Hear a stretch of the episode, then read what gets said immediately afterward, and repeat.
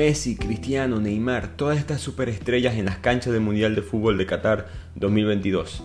Pero a pesar de todo este talento, este libro nos recuerda que el jugador más poderoso de todo el fútbol es la FIFA. Aquí la historia criminal de la organización deportiva más grande de la historia. Arrancamos con otro episodio de Bibliotequeando. Como siempre, les habla su anfitrión Ricardo Lugo, arroba bibliotequeando en las redes. Sigan compartiendo la cuenta, dando like, siguiendo, promoviendo el podcast 5 estrellas para seguir mejorando nuestro conocimiento y cultura a través de los libros. También se pueden suscribir al blog de Bibliotequeando, donde yo escribo distintos artículos sobre distintos temas de los libros que hacemos en el podcast y otros que no forman parte de esta lista. El link lo encuentran en la descripción de este podcast o en el link de las cuentas de las redes sociales. Hoy les traigo un libro bastante de la época. Estoy apenas, depende de cuando escuchen ustedes esto, pero yo estoy a unas horas de que empiece el primer partido del Mundial, Qatar-Ecuador. Y por supuesto está toda esta nube negra encima del Mundial, obviando las cosas de Qatar como país y toda esta cosa de los derechos humanos. De por sí la FIFA trae consigo este, este, este estigma, esta marca de corrupción, acusaciones públicas, dinero intercambiando manos ilegalmente por debajo de la mesa.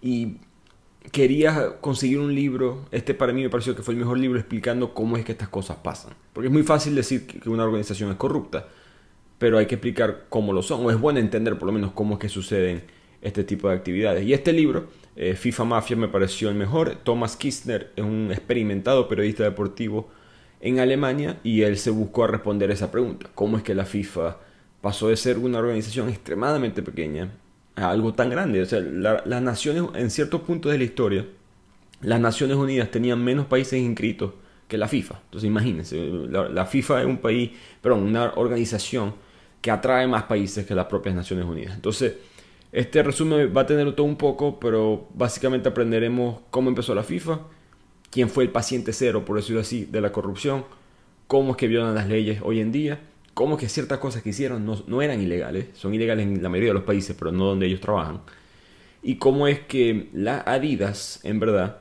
arrancó toda esta política actual de la FIFA. Y por supuesto, para responder todas estas preguntas es importante dar contexto. El fútbol organizado como tal empezó con metas muy básicas. Eh, en 1888, cuando Inglaterra inventa el fútbol, se funda la Liga de Inglesa de Fútbol, la EFL por sus siglas en inglés, y las metas eran muy, los objetivos eran muy claros. Era simplemente poder organizar juegos entre clubes oficiales dentro del país, que se le pudieran asegurar, que se le pudieran pagar a los jugadores, que los, los fanáticos tuvieran un buen servicio y que hubiese una redistribución de las ganancias entre todos los equipos dentro de la liga. Y eso es lo que era el fútbol dentro de Inglaterra. Y después con el tiempo, en un hotel en París, unos 20 años después, se funda la FIFA y es fundada por Holanda, Suiza, Dinamarca, Bélgica, Francia, Suecia, España. Alemania dijo que sí, pero dijo, si ustedes se organizan, yo digo que sí después. Pero básicamente esos fueron los primeros siete países, siete y medio con Alemania, que fundaron la FIFA. La razón por la cual esto es importante, porque la FIFA siempre ha tenido la marca europea encima. Siempre ha sido una organización principalmente europea y no una organización para el resto del mundo. Y eso Blatter, Sepp Blatter, el presidente, digamos, de mi generación, que ha sido presidente desde el, Mundial de Francia 98 hasta hace 4 o 5 años, él siempre se aprovechó de eso para, para sus propios fines políticos. Ya vamos a ver por qué. Lo curioso de esto es que Inglaterra inventa el fútbol y después les quitan su propio, su propio deporte. Inglaterra nunca pudo tener este, una organización mundial basada en Inglaterra. Sería el equivalente a que los, los estadounidenses, que inventaron el fútbol americano, y nadie más juega el fútbol americano, de repente alguien que le gusta mucho el fútbol americano en Suecia, diga, hey, vamos a hacer una organización mundial de fútbol americano y va a estar basada aquí. Y eso, fue, y eso también va a tener implicaciones más adelante en la historia. Pero la intención, vamos a decirlo así, lo importante de todo esto es que la intención de la FIFA nunca fue hacer dinero. No había mucho de por sí en aquel entonces con el dinero hasta que se inventó el Mundial. Y esto es así porque el Mundial, la Copa del Mundo representa casi 85% de los ingresos de la FIFA. Imagínense, un solo evento por 30 días te da 85% de todo el dinero que vas a hacer en los próximos 4 años. Por lo tanto, la FIFA depende mucho del mundial y por eso es que hay tanto, tanto dinero involucrado en ese evento, por supuesto va a haber corrupción, pero el, el evento como tal fue el primero en su, en su estilo. Quizás las Olimpiadas es parecido, pero nadie había creado un evento de un solo deporte, una sola disciplina, que fuera tan popular a través del mundo. Y el primero vino en 1930. Y desde el primero, o mejor dicho, desde el segundo, ya había la mezcla entre política y corrupción. Primero que nada, mucho, no había el sistema de eliminatorias, los países eran invitados. Entonces había muchos, por supuesto, favores políticos, me debes esta, me debes aquella. Vemos a países como Estados Unidos en los pre-Segunda Guerra Mundial y en dos mundiales cuando ni siquiera tenían ningún tipo de relevancia, este, ningún tipo de talento, en verdad, deportivamente en fútbol. Pero en el segundo mundial de la historia, de 1934, ya Benito Mussolini, cuando el fascismo estaba en su tope, organizó el mundial en Italia y los reportes están muy claros. Él amenazó a muchísimos jugadores de otros equipos, funcionarios, árbitros, etcétera, para asegurarse que Italia ganara. Italia, por supuesto, ganó. Entonces, desde, ya estamos viendo desde, desde, el inicio del mundial, sin intención, porque vuelvo y repito, la intención de la FIFA no era este, ser una organización política, era una organización deportiva, no muy diferente a tu organización local de softball en, en tu ciudad. Eh, eso es lo que ellos querían ser. Nunca había esta intención de hacer tanto dinero. Pero por supuesto, se convierte en esta organización global y llega el nuevo presidente de la FIFA después de la Segunda Guerra Mundial que se llamó Stanley Rouse. Este Stanley Rouse dijo, nos estamos poniendo muy grandes, nos estamos mezclando con política, nos estamos mezclando con gente peligrosa, mira, mira, mira con quién nos hicimos amiguitos, con Mussolini, mira lo que pasó en la Segunda Guerra Mundial. Creo que las Olimpiadas también lo mismo, ¿no? Eh, dos años después de ese mundial vienen las Olimpiadas de Berlín de 1936 con por supuesto Hitler. Entonces él dice, tenemos que echarnos para atrás un poco esto. Y él creó una política en la FIFA de básicamente cero política. No podemos tener ningún tipo de conexión política con ningún país. No podemos criticarlo, no podemos aplaudirlo, simplemente somos neutros. Una, especialidad de neutralidad suiza, pero en los deportes. El problema fue que esto le trajo problemas, vamos a decirlo así, porque después de la Segunda Guerra Mundial él acepta que Alemania vuelva a ser parte del mundo futbolístico cuando muchos otros países como Polonia, Holanda, por razones obvias, no querían que Alemania, después de todo lo que hicieron durante la guerra, este, volvieran a poder tener el derecho a jugar fútbol. Él dijo cero política, ellos pueden volver a jugar, vuelvo repito, no critico, no aplaudo, pero no critico. Donde él se mete en problemas es con el boicot al apartheid, cuando por supuesto el apartheid en Sudáfrica eh, básicamente este sistema de esclavitud, de discriminación social que tenían hacia los negros en, este país africano, muchos países dijeron, empezaron a pronunciarse en contra de Sudáfrica, dijeron que no iban a jugar más contra ellos hasta que le dieran libertad a los negros, específicamente otros países africanos.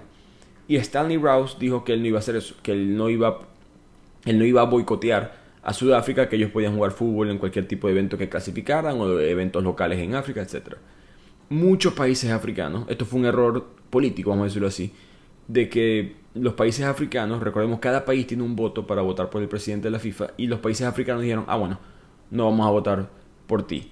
Y ahí se acaba su reinado, por decirlo así, dentro de la FIFA, y viene el primer y último presidente latino de la historia de la FIFA, Joao Havelange, un brasileño, todos los demás presidentes han sido europeos, pero este es el que arranca, este presidente es el que arranca, por decirlo así, la corrupción estilo moderna que conocemos hoy en día. Antes de pasar a Joao, es importante saber que Stanley Rouse, él fue el que creó las confederaciones, lo que ven fútbol. Este, hoy en día entendemos que el, fútbol se maneja por regiones. El fútbol no era así antes, era bastante centralizado, todo era a través de la FIFA. Y Rouse, con esta misma ideología de vamos a, a quitarnos un poco de poder aquí, vamos a delegar, él creó las confederaciones de la CONMEBOL, que es Suramérica, CONCACAF, Centro y Norteamérica, la UEFA, por supuesto, en Europa, OFC en Oceanía, etc. Esto todo con la idea de poder descentralizar la FIFA y crear menos corrupción. Irónicamente, salió al revés. Y este Joao Havelange, este presidente, él ganó estas elecciones, pero fue con soborno. Básicamente compró estas elecciones con unos famosos sobres marrones que se les puso en un hotel, en los diferentes cuartos de un hotel a varios funcionarios de la FIFA. Y esto es importante porque ese, estilo de sobornar a alguien se volvió a repetir unos 60, 70 años después, ya, ya hablaremos de eso. Pero básicamente, además de esos sobres, él también pagó, o a través de su eh, gente que lo estaba financiando, él también pagó viajes para ciertos países africanos para que pudieran ir a votar. Tranquilo, yo te ayudo, pero por supuesto votas por mí, etcétera, etcétera.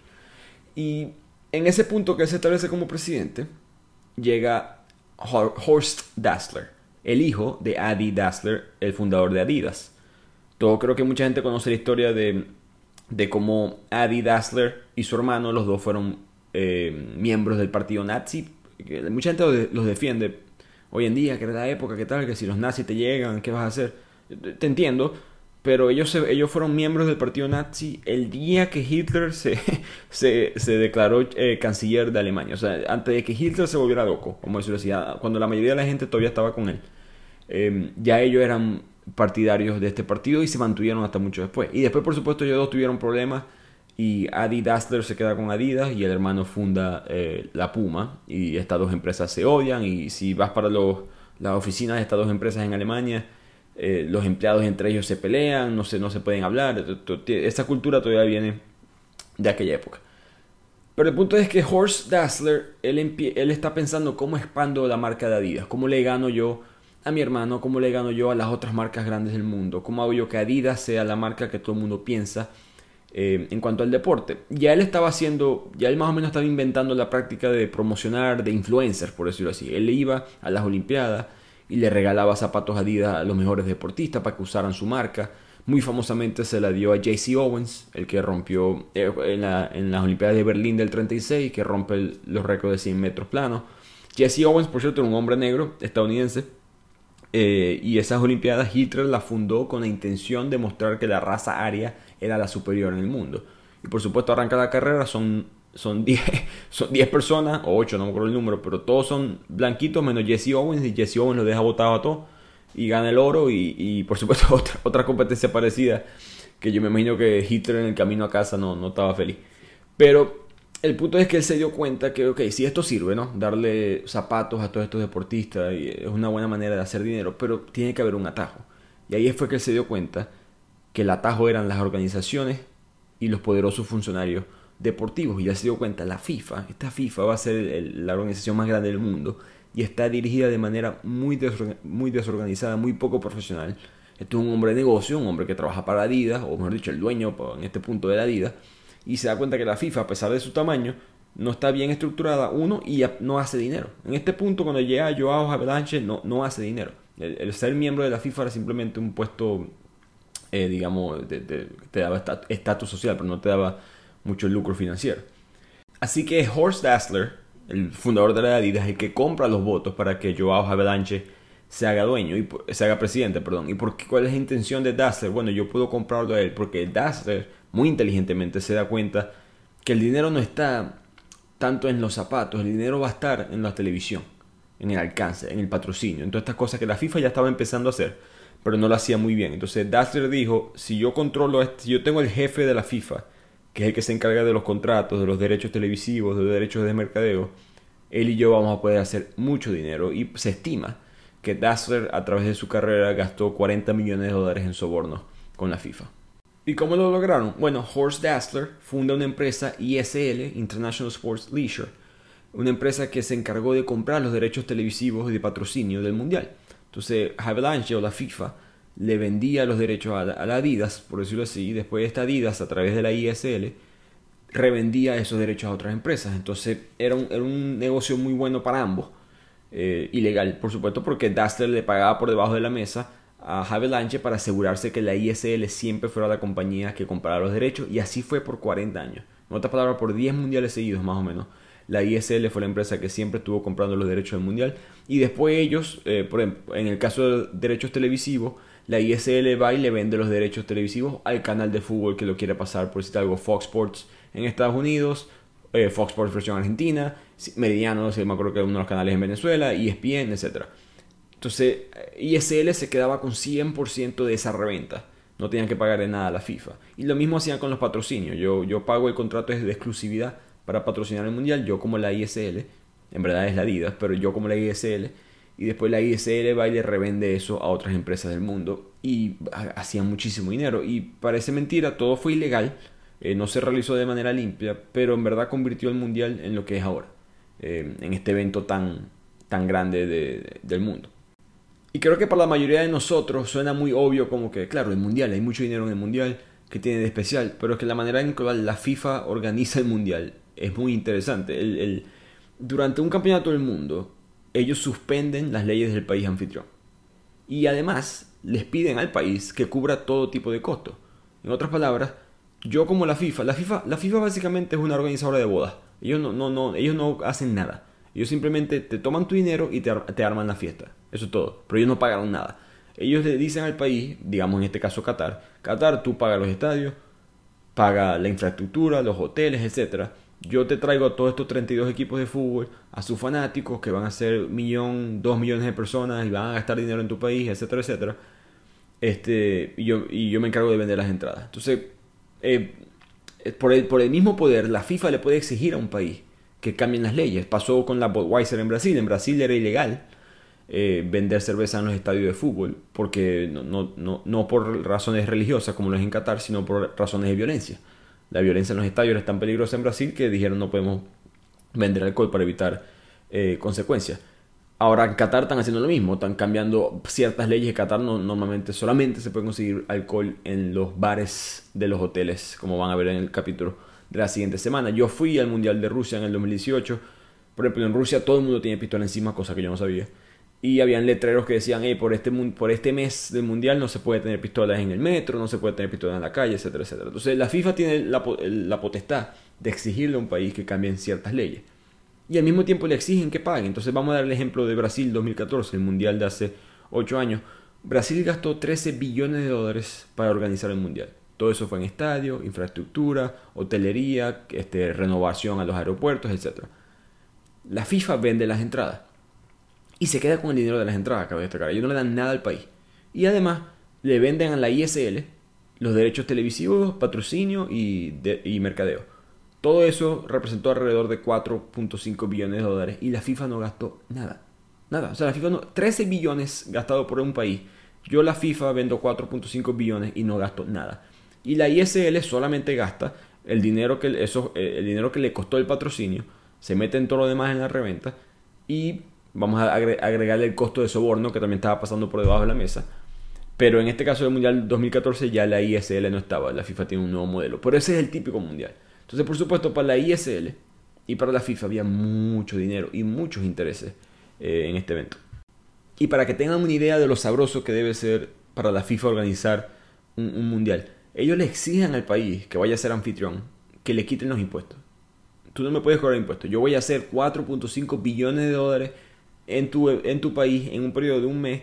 No me interesa, yo no voy a pagar impuestos. Eh, no voy a pagar impuestos sobre la venta de las entradas tampoco. la FIFA dice, yo no quiero pagar nada. Y los países dicen, ok, sí, dale, no importa, yo quiero tener el mundial en mi lugar. Además, la, la, FIFA le dice que mis este, funcionarios, mis invitados, que yo este, gente política que yo quiero invitar, participantes del Congreso de la FIFA, árbitros, toda esta gente que va a ganar dinero en este evento, tampoco van a pagar impuestos. Además, me vas a dar un permiso de entrada y salida incondicional para toda la gente que venga para la Copa del Mundo. O sea, me vas a quitar tus leyes de visa y todo eso. Eso no aplica. Si quieres hacer el mundial aquí, la gente llega con una tarjetica, con una entrada, con un ticket, pues, que tienen entrada y pueden pasar a tu país. Como hizo Rusia, como hizo Qatar. Y como va a tener que hacer Estados Unidos en el 2026 igualmente. Además, además, tienen una excepción bastante preocupante, bastante sospechosa, que se llama la ley de lavado de dinero, en el cual la FIFA, esto, esto es súper corrupto, la FIFA puede importar y exportar moneda extranjera sin restricciones. Entonces, esto es una manera muy, este, muy básica de, tener amigos en lugares que, digamos, peligrosos, porque entonces tú puedes traer a gente con francos suizos, euros, dólares, el real, catarí, cualquier tipo de moneda, y lavar dinero, porque tú puedes ir a, eh, a Qatar ahorita con moneda extranjera, eh, voy a depositar tanto por propósitos del mundial. Un millón de dólares aquí. Y después quiero pasar ese millón para tal moneda para depositar en un banco de Andorra. El, ya que la FIFA consiguió que esa transacción no tuviera ningún tipo de, de costo ni tuviera ningún tipo de rastreo, muchos empresarios oscuros y otros personajes turbios que se pueden, se pueden disfrazar de patrocinadores, de inversionistas, de gerentes del mundial, no lo son, pero van para el evento y hacen conexiones políticas y financieras y por supuesto por ese favor gente en la FIFA cobra dinero y se crea este círculo vicioso este, de que el mundial es el evento no solamente futbolístico más grande del mundo, pero para mucha gente es el evento más grande en cuanto a lavar dinero y hacer transacciones internacionales. Y para los que creen, y creo que esto ya está más o menos reportado, el país no hace dinero con el mundial. El país siempre pierde. No es suficiente. Si la inversión fuera solamente de 500 millones, quizás un billón de dólares, más o menos puedes argumentar que el evento tiene sentido. Pero de resto, cuando son cantidades ya de, de 2 billones en adelante, no hay manera. Mucho menos 13 billones, mucho menos 220 billones que es lo que se acaba de gastar Qatar. La razón es porque, como les dije, todo el dinero de las entradas va para, la FIFA, los derechos comerciales va para otra gente.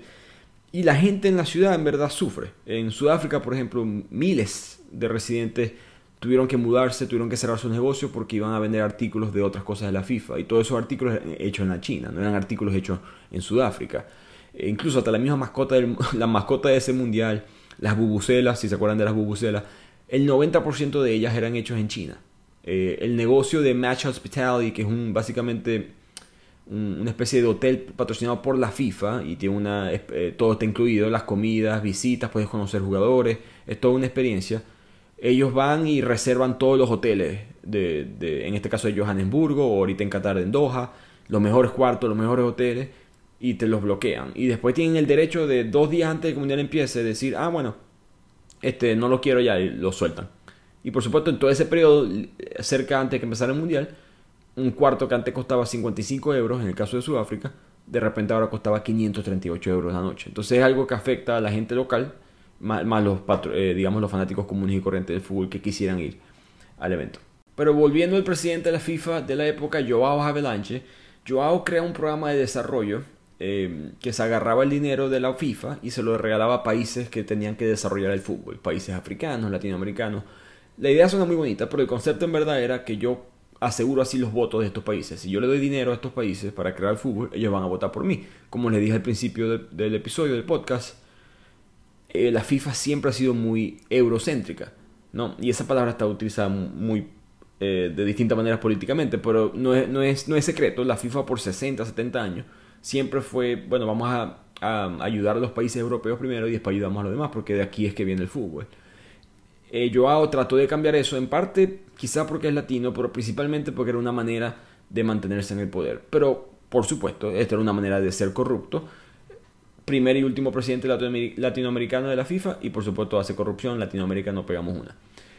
Los, los crímenes de él no fueron este, descubiertos hasta mucho después, de hecho la ISL se mantuvo en contrato con la FIFA hasta el Mundial del 98 y después cuando se comprobó que la ISL estaba haciendo cosas ilegales para el Mundial de Corea-Japón 2002 y el Mundial de Alemania 2006 fue que esa empresa, vamos a decirlo, quebró por presión financiera, demandas, etcétera y Avalanche se retira y él nunca es puesto preso, en verdad. Él nunca, él se escapó.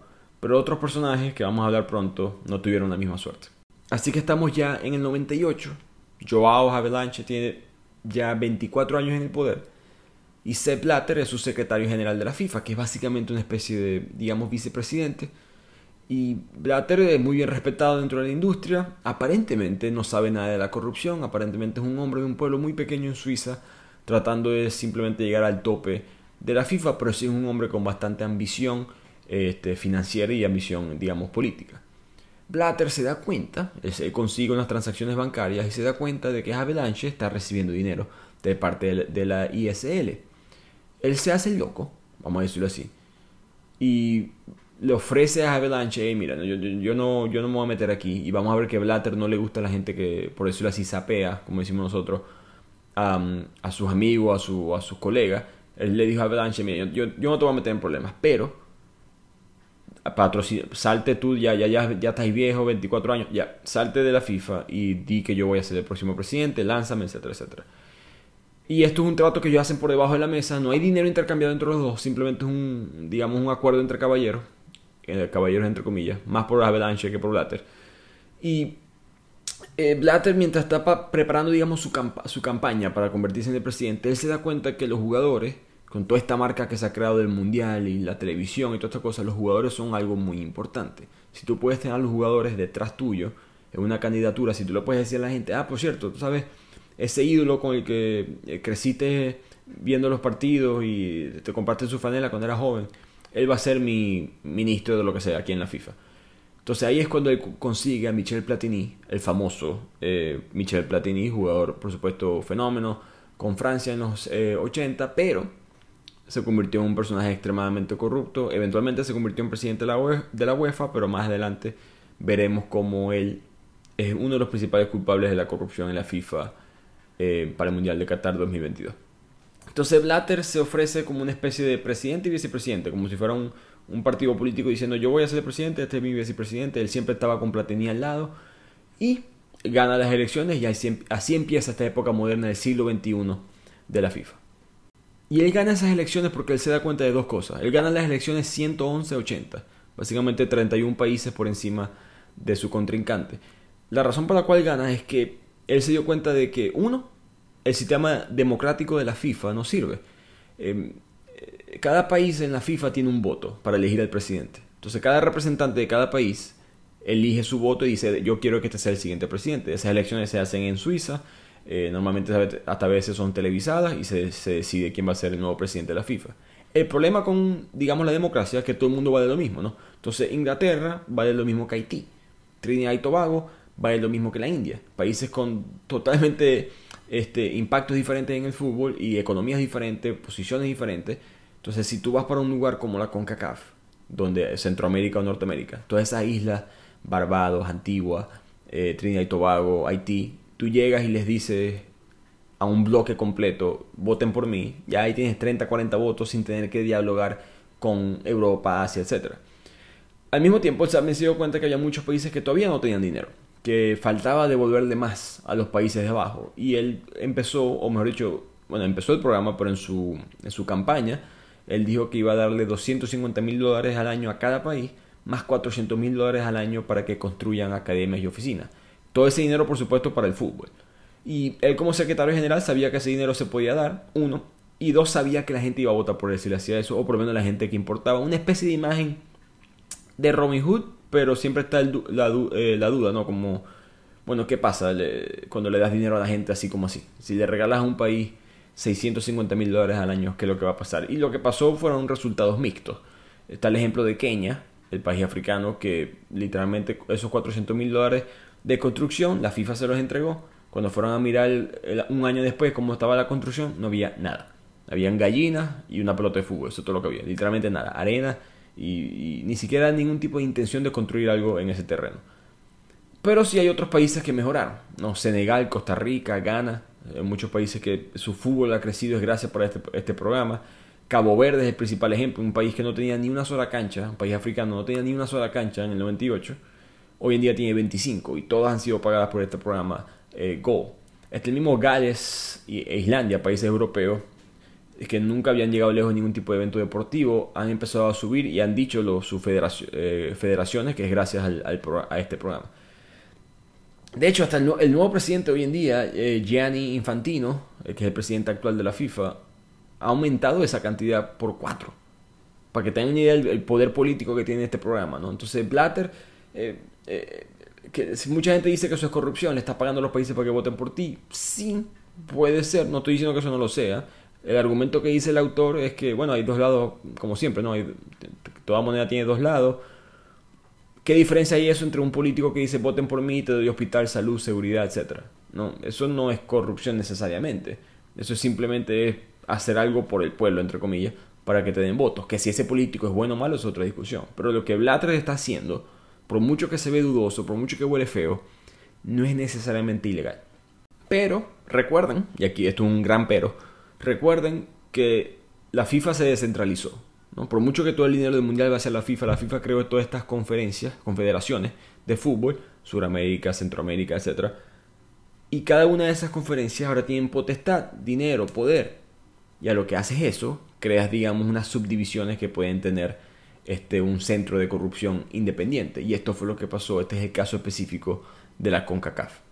Esta confederación de la CONCACAF eh, representa por supuesto Norteamérica y Centroamérica. Por alguna razón Surinam y estos países, este, el Guyana, que están al, este de Venezuela, forman parte de la CONCACAF también y no de Suramérica, pero así es la vida. Eh, esta organización está siendo representada en este punto en la historia por Jack Warner, que es el trinitario de Trinidad y Tobago, y Chuck Blazer, un estadounidense. Y este Chuck Blazer es un, no tiene otra palabra, es un malandro de primer nivel él decía que había inventado, o sea, su, digamos, su subida a la fama, la manera en que él se hizo famoso antes de llegar al fútbol, fue que él inventó la carita feliz. ¿Se acuerdan la película de Forrest Gump?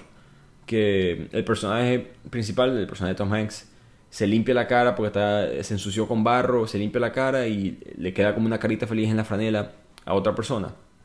Y ese concepto de la carita feliz, bueno, él dijo que él inventó esa carita feliz, que él inventó esa franela, y esa franela vendió tanto este, antes de que quebrara esa idea, la vendió tanto que compró un terreno y tenía una compañía de manufactura de franelas y después la vendió en su tope y con ese dinero se involucró en el fútbol y poco a poco subió los rankings este, de la organización estadounidense de fútbol que en esa época no era muy, este, este, eh, llamaba mucho la atención.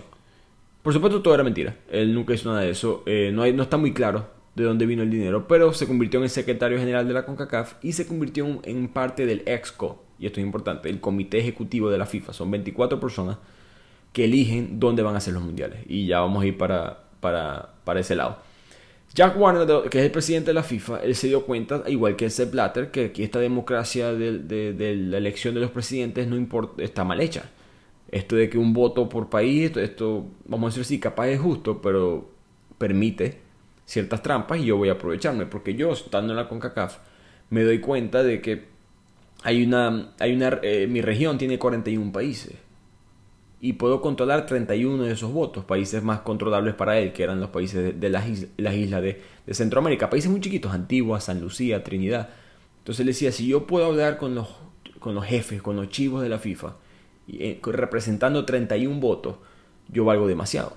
De hecho, puedo valer más que, que la Comebol completa, que, que representa mucho más, digamos, futbolísticamente. Entonces, bajo esta lógica, él se da cuenta de que, bueno, yo puedo moverme muy rápido aquí a través de la FIFA. Entonces, estos dos hombres son los que trajeron la mayor ola de corrupción en la historia de la FIFA. En el 2011, eventualmente, Blazer fue descubierto que no pagó ni un centavo de impuesto en todo su tiempo trabajando dentro de la FIFA, lavó dinero, cometió fraude. Recordemos que la FIFA está en Suiza, pero si tú haces cosas dentro de Estados Unidos o pasas eh, dinero a cuentas de Estados Unidos, ya tú puedes ser este, perseguido por el gobierno norteamericano, como le ha pasado a varios gobernantes de mi país. Bien hecho que lo metan preso, por cierto. Chuck Blazer le pasó algo parecido, este, pero para mejorar su sentencia, él dijo, bueno, voy a convertirme en un informante. Y empezó a utilizar micrófonos en varias de estas reuniones en la FIFA para el FBI. Lo interesante es que Chuck Blazer nunca consigue nada de Sepp Blatter. Eh, no sé si fue por respeto, no sé si no, no, le quiso hacer nada, pero voy y repito, lo que más me sorprendió del libro, que yo crecí toda la vida diciendo que Sepp Blatter es un corrupto, y quizá lo es, pero hay falta de evidencia en cuanto a eso. Y al final del libro va a haber una entrevista con él y vamos a escuchar un poco más su, opinión. Pero volviendo al punto de la CONCACAF, em, el centro, Jack, Jack, Warner, este presidente de la CONCACAF de Trinidad y Tobago, él crea un centro de excelencia en Trinidad que costó 25 millones de dólares. 25 millones. Todo para que fue una especie de academia para toda Centroamérica, que los mejores jugadores de todas las islas, de Estados Unidos, México, Canadá, fueran a Centroamérica para poder este, practicar y desarrollarse el fútbol con los mejores técnicos, etc. La idea sonaba muy buena. Por supuesto, cuando la FIFA investigó, resulta que la propiedad eh, no era, de, no era del, del, gobierno, era de él y de su esposa, y el dinero nunca apareció, y simplemente cuando chequearon el banco se dieron cuenta que la cuenta a la cual la FIFA depositó el dinero era la cuenta personal de Jack Warner. Entonces ya aquí estos dos han robado alrededor de 50, 60 millones de dólares. Y cabe destacar, la FIFA, que como le dije, muy eurocéntrica, quería disculparse por todo lo que pasó con la diáspora africana, ¿no? con todo esto de la esclavitud y cómo ellos movieron esclavos eh, desde África a todas partes del mundo. Entonces a estas regiones del mundo que tenían muchos negros, muchos africanos, querían darle una indemnización futbolística, por decirlo así, querían pagar una especie de reparación, darle dinero para que pudieran desarrollar buenos futbolistas. La CONCACAF era una muy buena zona, por supuesto, bastante africanos y afrodescendientes en estas regiones. Y la FIFA le dio 10 millones de dólares a Jack Warner para que él se encargara de eso. Jack Warner, cabe destacar, también es afrodescendiente, también es negro. Y Jack Warner le supo a nada, se quedó con toda plata, nunca gastó un solo dinero en, este, en esta causa en verdad buena de la FIFA de apoyar la diáspora africana. Entonces, son personas muy malas, muy corruptas. Pero vayamos quizás al tema más importante para ustedes, que es cómo todo esto se conecta con el Mundial de Qatar. La conexión con el Mundial es que, bueno, al tener ellos todo este poder político, ellos ahora tienen tres asientos en el, en el comité ejecutivo de la FIFA. Son tres votos importantes. Sin mencionar que ahora tienen poder para manejar a los otros países o los otros representantes que están dentro de este comité ejecutivo. Al tener ellos voz por quién va a ser el presidente, ellos se pueden asegurar que el presidente se asegure que otros eh, elegidos para ser parte del comité ejecutivo sean tan corruptos eh, como ellos mismos lo son. Entonces, eh, al mismo tiempo, ellos también podían exigir más dinero para el programa Gol, diciendo, hey, dame más dinero, más dinero, más dinero, si no, no voto por ti. Y eso es lo que más o menos ha, pasado. Fíjense, como le dije, lo que hizo Infantino em, de cuadruplicar la cantidad de dinero.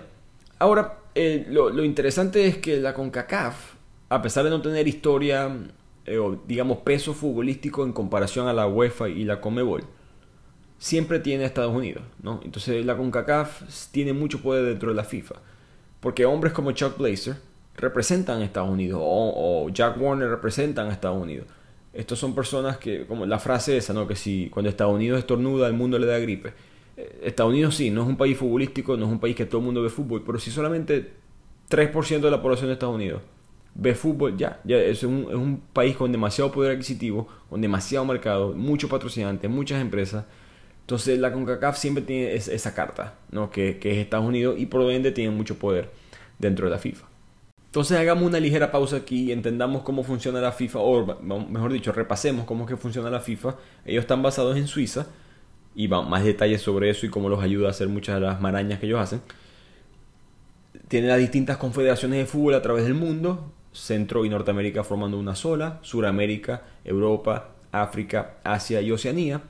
Todas estas regiones tienen sus distintos países registrados dentro de la FIFA. Las confederaciones tienen sus presidentes esos presidentes eligen los delegados dentro de este comité ejecutivo, que son los que están sentados en Suiza, son los que toman las decisiones más importantes.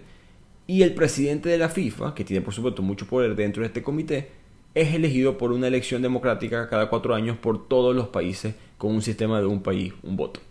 Y la principal manera para ellos hacer dinero es con el Mundial de Fútbol, y el Mundial de Fútbol solamente hace dinero porque la FIFA no tiene que cubrir los costos de organización, no tiene que cubrir los costos de logística, infraestructura, estadios, nada. Ellos simplemente tienen que vender las entradas. Por ende, ellos pueden quedarse con 100% de los ingresos de las entradas y al mismo tiempo 100% de los ingresos de esa primera venta de los derechos exclusivos que le hacen a la ISL. Hoy en día son otras empresas, ya hay más descentralización y un, un proceso más limpio en ese aspecto, pero la FIFA se basa, se depende de este mes para poder subsistir y poder devolverle este dinero de regreso con el programa GOL a todos estos países que necesitan dinero para desarrollar el fútbol.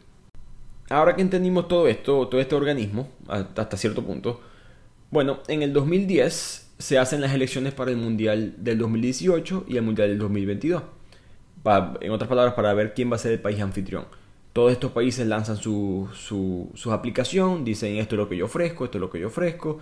España y Portugal estaban ofreciendo un mundial ibérico, por decirlo así, ambos países juntos, Inglaterra también, Estados Unidos de su lado, etcétera, etcétera. Todo el mundo estaba ofreciendo distintos paquetes y Qatar estaba ofreciendo su paquete, eh, digamos, del de, primer mundial en la historia en el Medio Oriente, Rusia para su mundial del 2018, que lo ganaron también y Marruecos era el otro candidato que estaba ofreciendo el primer mundial eh, en el Medio Oriente africano. Y Marruecos, por cierto, es el, eterno perdedor en, en estos mundiales. Siempre, siempre aplican y siempre pierden. Em, pero lo que pasa es que tres días antes de estas elecciones, el Sunday Times, un periódico británico, resulta que realizaron una operación clandestina de investigación y capturaron y cacharon, tenían audio y pruebas de dos miembros del ex, el EXCO, del Comité Ejecutivo de la FIFA, que estaban pidiendo más dinero, estaban pidiendo sobornos para votar por el país que, que les dijeran, pues, el eh, país, que, Marruecos, España, hablen, el que me dé más dinero yo voto por ustedes. Estos dos, estos dos personajes, eran uno era un nigeriano y el otro un tahitiano, fueron suspendidos por la FIFA. Luego repito, estos tres días antes de las elecciones. Entonces, imagínense ese escándalo tú, tú, tienes que asumir que esto puede ser un problema más grande de lo que es. ¿no? Esto es un, un, pequeño periódico, esto no fue una investigación del FBI o algo así. Esto es un pequeño periódico que se le dio por investigar cómo funcionaba esto de los votos. Tenían teorías de que estos votos se compraban y se dieron cuenta que dos de los 24, en otras palabras, dos por, el 10% de tu comité, estaba corrupto. Y la FIFA, Sepp Blatter, aquí hay que echarle la culpa a él, en vez de asumir, hey, esto quizás es sistemático, aquí quizás hay problemas dentro de, dentro de este comité. Yo debería de aplazar estas elecciones, vamos a limpiarnos, vamos a ver, capaz tenemos que sacar a gente, votar gente de aquí y después realizamos las elecciones para el Mundial del 2018. 2022 por eso no fue lo que él hizo. Él se tiró el 2 por 1 ese, dos votos por, perdón, de una sola elección para dos mundiales y resulta que ganan Rusia y Qatar.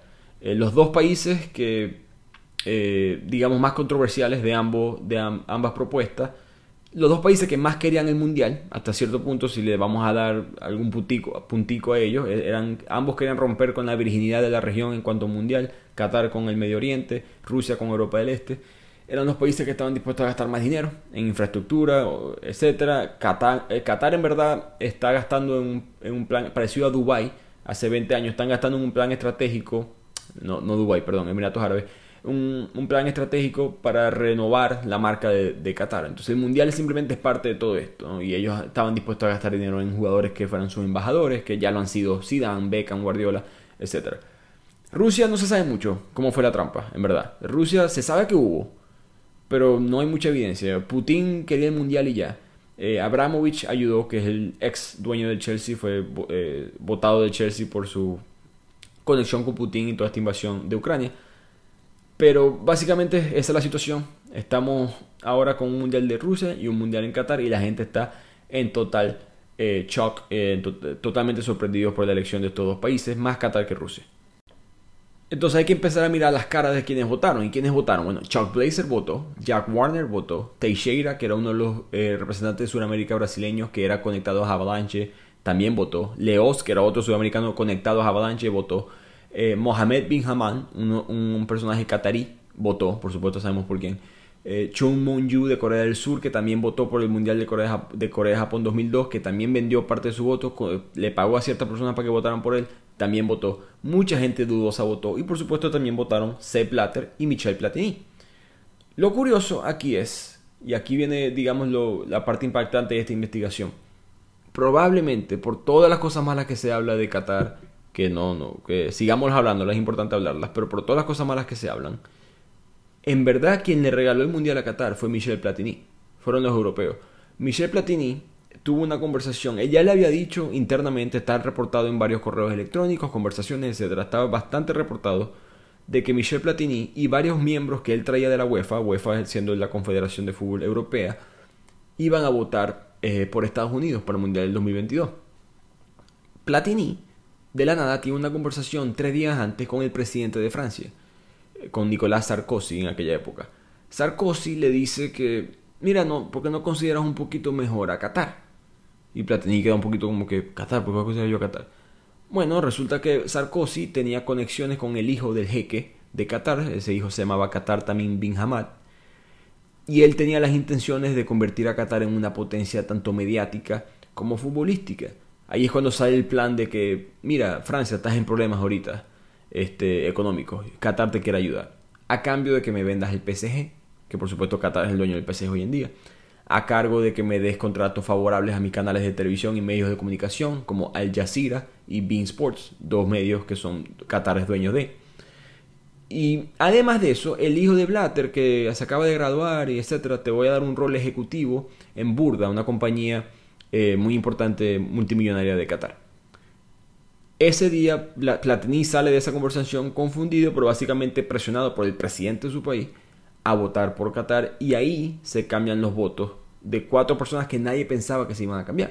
El mismo Blatter, de hecho, votó por Estados Unidos. Sepp Blatter votó por Estados Unidos y hasta el sol de hoy Blatter dice, esa, esa, esa elección la ganó Platini. Platini se llevó cuatro votos de Europa para Qatar. Sin esos votos Qatar no gana. Entonces yo, yo creo que Sepp Blatter, que a través del libro uno se da cuenta, él sabe lo que está pasando, pero no conseguimos evidencia de que él también es corrupto. Em, él, siempre, él siempre miraba para el otro lado, con tal y todo estuviera bajo control. Y si ustedes buscan el video, lo pueden buscar por favor, el día que gana Qatar las elecciones para el Mundial. Cuando Sepp Blatter abre el sobre, porque él no sabe quién va a ganar, ¿no? Él abre el sobre y ve Qatar, su cara no es de felicidad. Su cara en verdad sí muestra como que esto va a ser un problema. Esto, esto claramente fue comprado y, puede ser que, yo no pienso que sea por miedo a él, creo que era más por miedo a la FIFA como tal, porque yo creo que él no estaba metido en, eh, involucrado en eso. De hecho, voy repito, él votó por USA. No estoy limpiándolo, no estoy diciendo que el, tipo es inocente. Eh, puede ser que él sabía que Qatar iba a ganar de todas maneras, él dijo, para que ensuciarme, yo no voy a votar por Qatar. Pero no hay evidencia hoy en día de que él quería que Qatar fuera eh, el anfitrión del Mundial 2022. que es parte de la frustración que tiene el presidente actual de la FIFA también, que ni él ni el presidente actual eh, querían este mundial, pero no pueden hacer nada con, el contrato que ya, ya está hecho. Y este es el principio del fin para la FIFA. La FIFA siempre tuvo esta fama, ya las cosas de Avalanche y Adidas y la ISL se sabían y otras cosas, eh, habían rumores en la CONCACAF, pero esto eh, era muy obvio, ¿no? Era muy obvio que, que obviamente gente de fútbol no va a votar por Qatar para tener un mundial. Cabe destacar en aquella época no se sabía que iba a ser en el invierno, sino en el verano eh, eh, temperaturas de 45, 50 grados centígrados. ¿Por qué Qatar eh, ganaría este mundial? Entonces ese fue el principio y el fin para Sepp Blatter. Blatter empezó a decir, aquí cuando Qatar gana el Mundial es que Estados Unidos pone la mirada en la FIFA y Estados Unidos que sabe que la FIFA opera hasta cierto punto dentro de Estados Unidos, los pueden perseguir. Y Blatter hasta el sol de hoy, todavía hasta el sol de hoy, una entrevista que dio hace muy poco, él dice que Estados Unidos está bravo porque no ganaron ese Mundial. O sea, Estados Unidos quería ser anfitrión del Mundial 2022 y al perderlo dijeron vamos a vengarnos y vamos a investigar a, la FIFA. Yo no creo que eso haya sido así. vamos a decir así, si él cree que él, está limpio porque no hay evidencia clara de la corrupción que él ha realizado, eh, si hay evidencia, pero no suficiente para, para, meterlo preso o llevarlo a corte como otras personas de la FIFA han sido llevadas, eh, tiene que, la misma lógica aplica para él. Él no puede decir eso y ya, tiene que mostrar algún tipo de evidencia y no la tiene. Pero vamos a decirlo así que eh, a partir de ese día, en el 2010, de ahí en adelante, la FIFA ha estado bajo 12 años siendo investigada por distintas organizaciones, principalmente promulgadas por Estados Unidos. En total, eh, las investigaciones han mostrado que mm, hubo sobornos de más de 100 millones de dólares de euros. 100 millones de dólares de euros entre Rusia y Qatar para adjudicarse las copas del mundo. Em, todavía, me, todavía estoy un poquito confundido por qué hay tanto drama, no drama, porque entiendo, pero por qué hay tanto, tanta queja en Qatar comparado con Rusia. Rusia, muchas de las cosas que pasan en Qatar también pasan en Rusia. Em, pero por alguna razón Rusia se llevó quizás menos de la culpa. ¿no? Yo, no, yo no vi, yo no recuerdo, capaz estoy equivocado, pero yo no recuerdo este tipo de polémica para el Mundial de Rusia hace cuatro años. Entonces con todo esto, Ahora Blatter está en la mira y mucha, mucha gente ambiciosa que quiere ganar, que quiere ser presidente de la FIFA, etc., está buscando tumbarle el puesto, el puesto a Blatter, que ya tiene 12 años en el poder. Y, se le y por primera vez en esos 12 años, Blatter tiene que lanzarse con alguien que en verdad puede ganar, que es Mohamed bin Haman. Si le suena el nombre, es el mismo, la misma persona que es parte del comité ejecutivo que votó por Qatar, pero él se le perdonó, por decirlo así, porque era catarí, es catarí eh, y era el presidente de la, de la Confederación de Fútbol Asiática. Entonces él tenía todo ese bloque asiático, que son muchísimos países, conexiones por supuesto con todo el dinero de, de Qatar, eh, una sensación de que él, el corrupto es Blatter, yo no, eh, había una, yo capaz también soy corrupto, pero hay que buscar a alguien nuevo, etcétera, etcétera. De repente, tres días antes de las elecciones, misteriosamente, se retira Mohamed bin Haman de, de, de su candidatura. Y todo esto pasa por culpa, volviendo al punto original, de la CONCACAF. Jack Warner estaba en el medio de todo este problema. Warner y Bin Haman tuvieron una reunión tres días antes, mejor dicho, una semana antes de estas elecciones con varios delegados de la CONCACAF en un hotel en Trinidad. Recordemos que Jack Warner, presidente de CONCACAF y miembro del comité ejecutivo, es trinitario. En este hotel de Trinidad, ellos pasaron a varias personas de, distintas organizaciones mundiales, pero principalmente de la CONCACAF, delegados de diferentes países, entraba en un cuarto y le ponían un sobre marrón, parecido a aquel famoso sobre marrón de Avalanche 50 años atrás. Un sobre marrón con 40 mil dólares adentro y una foto. Si, eh, si quieren, googlean y busquen este, con CACAF 40 mil dólares sobre y le va a salir una imagen de, la foto que le ofrecieron a las Bahamas específicamente. Que el, sorprendentemente, el de las Bahamas no se vendió, a pesar que era un país que necesitaba este, ese dinero. Pero las Bahamas este, bien por ellos, no se vendieron y unos 4 o 5 países más, que todavía no estamos claros quiénes fueron, tampoco lo hicieron. Y empezaron a existir estos reportes de que había, una, había corrupción extrema en esta nueva elección para el presidente. Entonces el comité ético de la FIFA, que es medio inservible, para serles sincero, pero el comité ético de la FIFA lo suspendió a ambos. Y Warner, Jack Warner en venganza, empezó a decir que, bueno, Blatter es un corrupto también, eh, él nos regaló a nosotros un millón de dólares en efectivo, en computadoras, en laptops, a, nosotros la CONCACAF fue, a nosotros y 13 países. Blatter mostró evidencia diciendo, no, eso era parte de, de GOL, del programa GOL de, evitar, de darle dinero a, las naciones más necesitadas dentro de la FIFA. Eh, y de hecho Blatter este, gana esas elecciones sin contrincante. Básicamente nadie más se lanza. Blatter gana y él saca en su discurso el código de ética de la FIFA y básicamente sale como regañando a todo el mundo diciendo creo que muchos aquí no han leído el código este muy sarcástico y es difícil leerlo. Hablate eh, si leen el libro y, ven entrevistas de él no sé a veces como que quiero creerle eh, pero a veces no sé me parece un poco populista también como que eso de darle a los demás países que bueno ah, si ellos roban eso no es problema mío eh, no, no, no estoy muy claro o de acuerdo con eso pero El punto es que Blatter hasta este punto hay rumores, más que solamente rumores de corrupción, pero él no hay nada, no hay evidencia clara de qué es lo que está haciendo.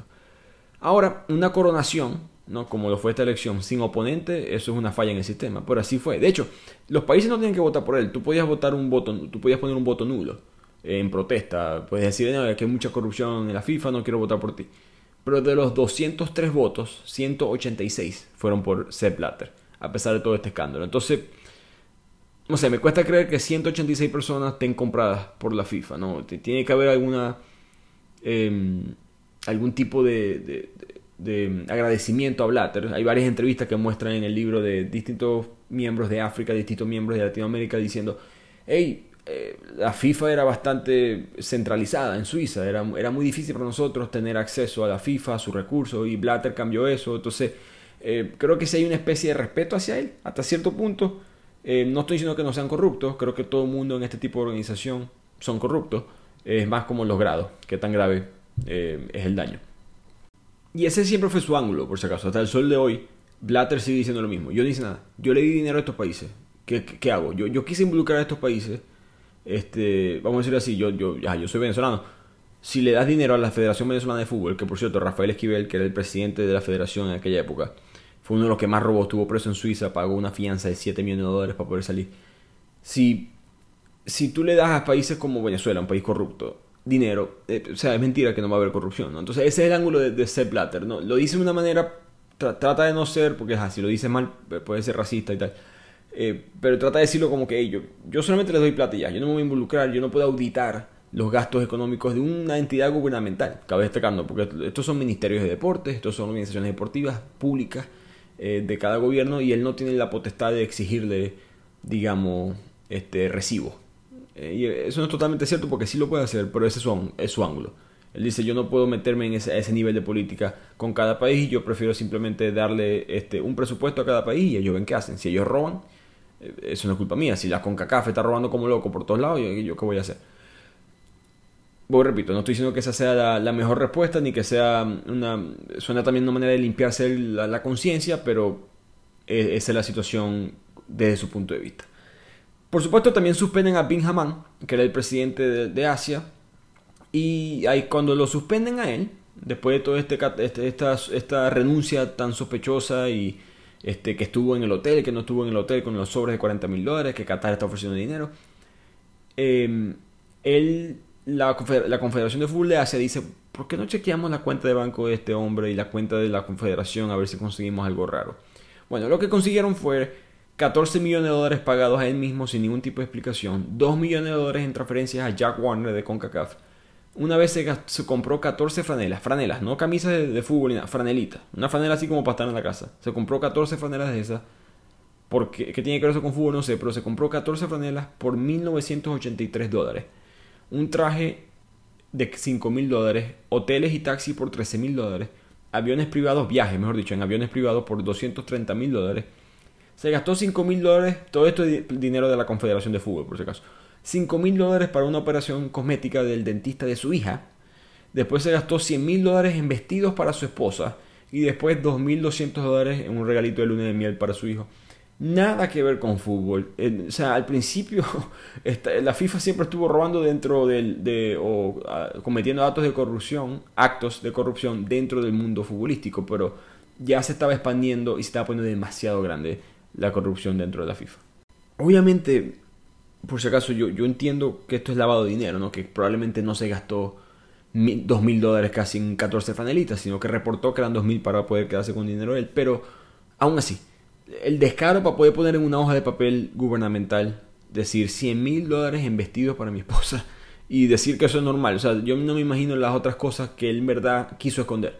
No, este Benjamin y otros funcionarios de la FIFA. Pero esto causó un gran problema dentro de la Confederación Asiática de Fútbol.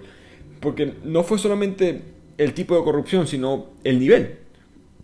Normalmente eh, también consiguieron transacciones que se estaban haciendo lavado de dinero con distintos miembros de las federaciones futbolísticas de Irán y Corea del Norte, que son miembros del continente asiático. Y eso es tremendo problema, porque si en, la, digamos, en los tratados internacionales de hoy en día tú no puedes hacer contratos en dólares con estos países. eh, Irán y Corea del Norte están, vamos, a decirlo así, excluidos de los tratados económicos internacionales por sanciones, etc. Y eso es tremendo problema político, este, geopolítico que se puede causar a través de la FIFA. Entonces, el, el, problema ya estaba escalando a un nivel demasiado peligroso. Y esta es una frase muy famosa de Sepp Blatter. Cuando todo esto está pasando, le preguntan a Blatter, un periodista, le pregunta, Blatter, ¿qué opinas sobre la crisis? Y la, famosa respuesta de Sepp Blatter fue, ¿crisis? ¿Qué crisis? Y menciono eso para que entiendan cómo Blatter siempre se limpió la culpa en ese aspecto. ¿no? Yo no estoy diciendo que él tenía que estar preso. Porque repito, en el libro no vi, no vi ninguna prueba fuerte de cosas que él hizo, por lo menos suficientes para, para llegar a ese nivel. No dudo que no haya hecho cosas dudosas, pero nada comparado con estas otras personas. Ahora, eso no es un líder tampoco, ¿no? Un líder no puede decir, bueno, yo ni sé, se imagina un presidente de un país que, bueno, hay corrupción en tal estado, pero eso no es mi estado, eso no es culpa mía. No, no, no puede actuar así tampoco. Y creo que Blatter siempre se quiso eh, limpiar las manos eh, de una manera muy, quizás, ingenua.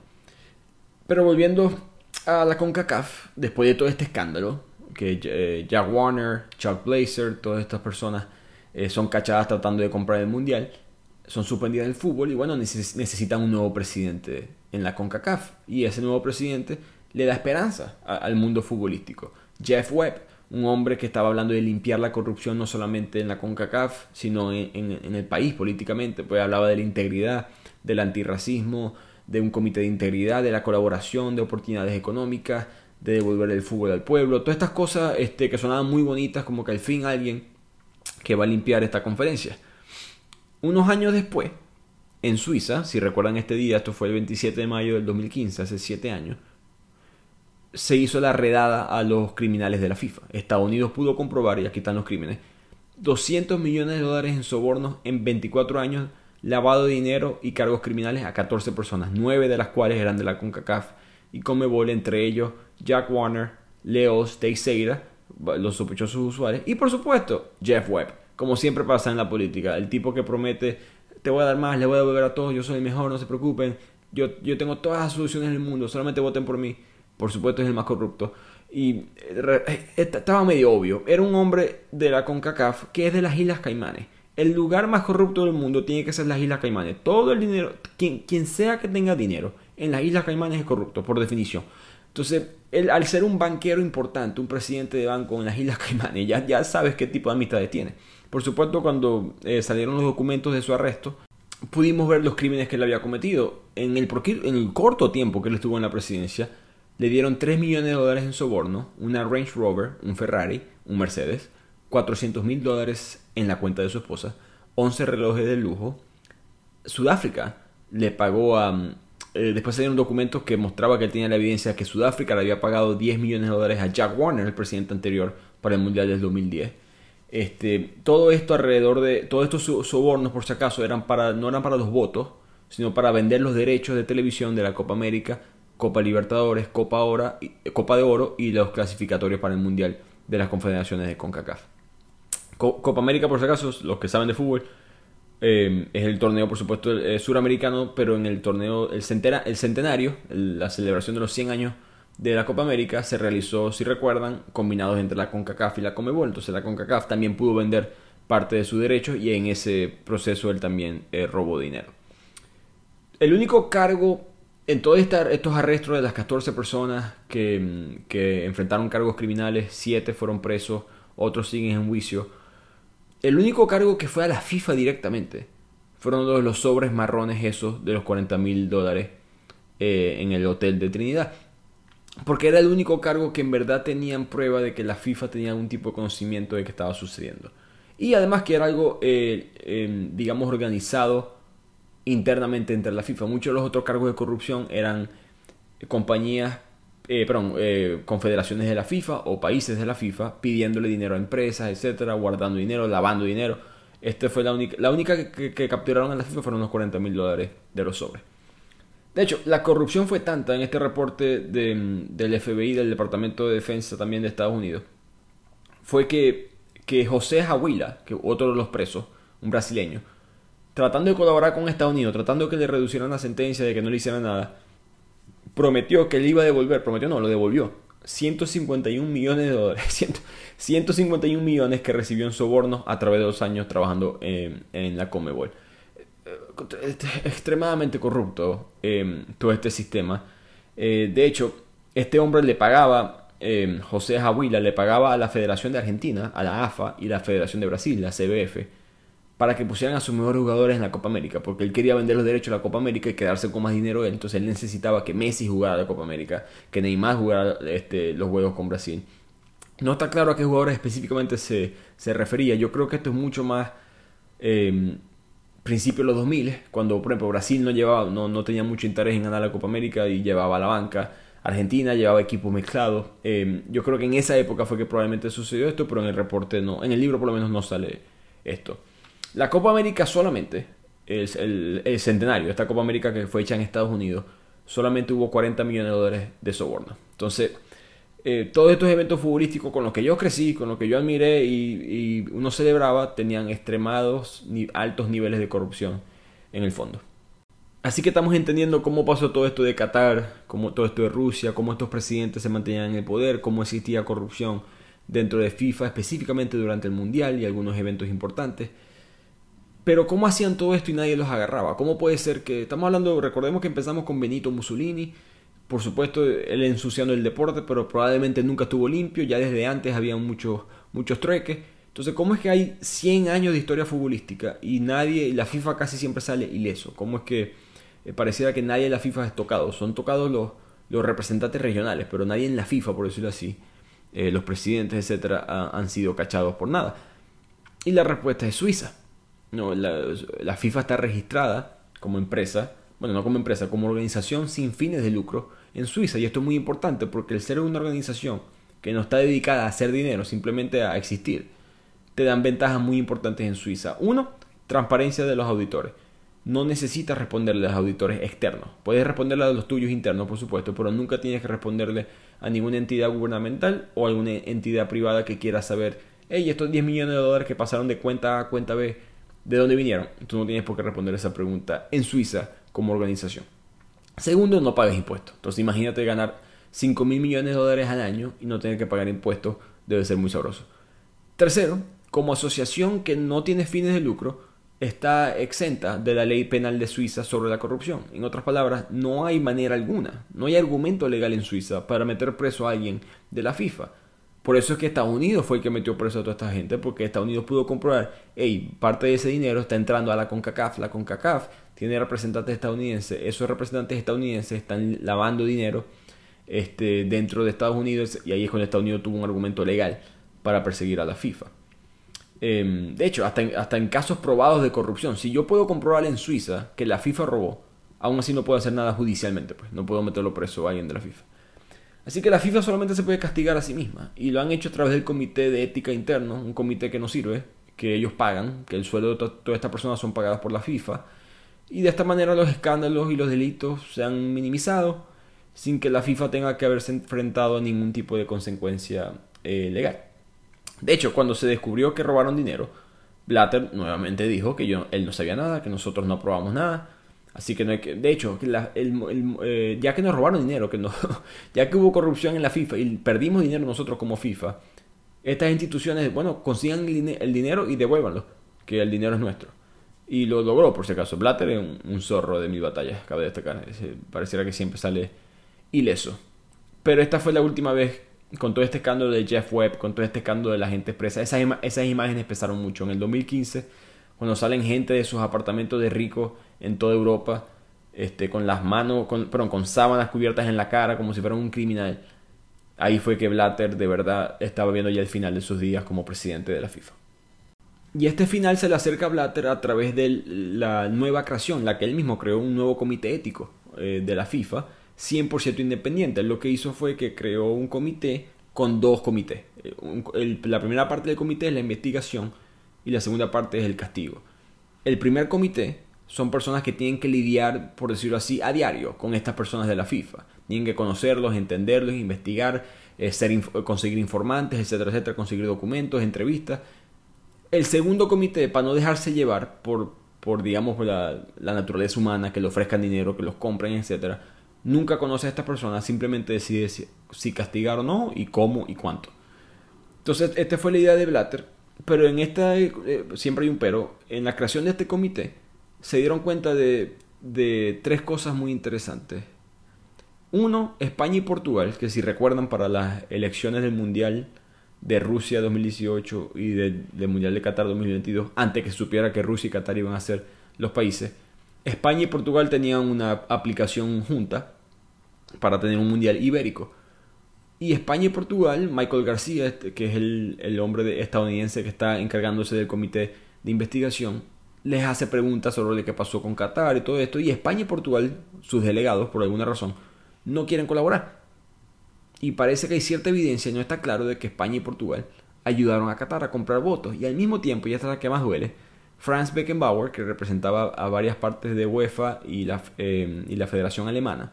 Franz Beckenbauer, por supuesto, ídolo, eh, jugó contra Pelé, uno de los mejores jugadores defensivos de la historia.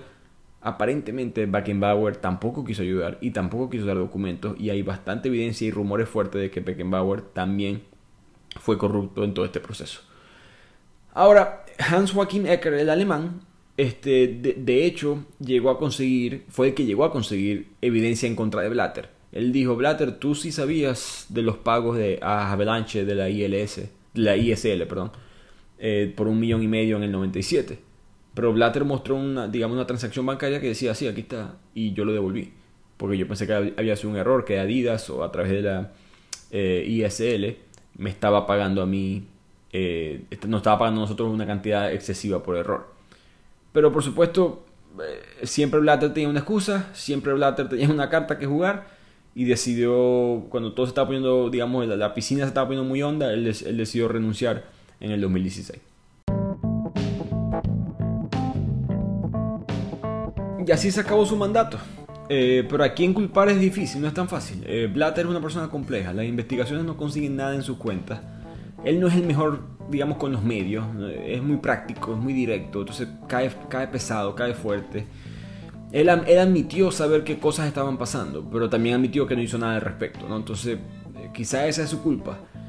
Hasta cierto punto, él siempre con esta idea de que estoy ayudando a los países más necesitados, el programa GOL y todas estas cosas, él dijo, yo a veces como que mantenía a los corruptos felices con tal y yo pudiera darle dinero a África y otros países, ¿no? Em, en verdad sí, eh, yo, yo no, yo repito, yo no estoy muy seguro que si le creo eso o no, pero esa es la evidencia que hay. Eh, en verdad él sí ama el fútbol, el autor lo entrevistó, mucha gente a su alrededor fue entrevistada, eh, hasta enemigos de él fueron entrevistados y a él en sí le importa mucho el fútbol. Él dice que todavía no entiende por qué Estados Unidos lo persiguió, si él votó por ellos. Él todavía piensa que toda esta controversia con Qatar que causó fue, como les mencioné, fue el inicio de estos 14 arrestos por el, el gobierno estadounidense. Eh, todo vino porque Estados Unidos perdió el mundial en el 2022. Él dice que nunca compró ninguna elección, que él siempre tuvo los votos, por lo mismo que él era un, por decirlo un populista, que él le, daba los, le daba el poder a países que no tenían voces, él siempre ganaba por esa razón. Eh, él culpa al presidente de Francia por Qatar. Eh, como les dije, si miran la foto o el video cuando él ve el sobre que dice Qatar, él no estaba feliz y él lo admite. Hoy en día él dice, yo, yo, yo, no quería Qatar, sabía que eso iba a ser un, problema. Él dice que el más sucio de todo esto en, la FIFA es Jeff Webb, el, de las Islas Caimanes, estoy de acuerdo, eh, porque eh, hay gente quizás peor, me parece que eh, Jack Warner robándose dinero para mm, que iba a ser para las personas que fueron esclavas en África, eso está extremadamente em, falta de moral, pero eh, Jack Warner no se la tiraba de santo, Jeff Webb sí. Y esa hipocresía para mí, a mí personalmente me cae horrible. Así que Jeff Webb, eh, estoy de acuerdo con Seth Blatter aquí, él eh, fue uno de los principales, las personas más bajas moralmente durante todo este, todos estos eventos. Él dice que muchas de las cosas que pasaron con la ISL y, con Adidas y Avalanche fueron entre ellos, que él no, él no, formaba parte de eso. Y este, que eso además era legal en Suiza, como les dije en la época. Él dice que está en contra de la gente que no proteja a los suyos, que dice que mucha de esta gente de la FIFA está derrumbando a la FIFA, que él debieron haberle hablado a él, no a estos gobiernos, todas estas cosas, ¿no? Eh, yo no sé si creerle nuevamente, el autor piensa que es un viejo amigable, eh, de inicios muy humildes en Suiza, él dice que él, viene de un lugar que es extraño, él dice va para África y lo aman, este, va para su pueblo en Suiza y lo odian. Eh, dice que en Suiza este, hay unas, eh, quizás esto es a través de Europa, hay, una, hay un odio hacia el, rico, no, que progresar, que ser rico es malo. Y él dice como él le fue muy bien y viene de un lugar muy, muy este, montuno, por decirlo así. Eh, la gente no le, no, le, cae bien, que él tiene un acento de, de, monte y la gente de, digamos, de clase alta de Suiza no le, no le gusta hablar. Pero bueno, esa es la imagen de FIFA hoy en día. Veamos qué le deja el futuro al fútbol mundial. Espero que les haya gustado este episodio y nos vemos la próxima semana en otro episodio de Bibliotequiano.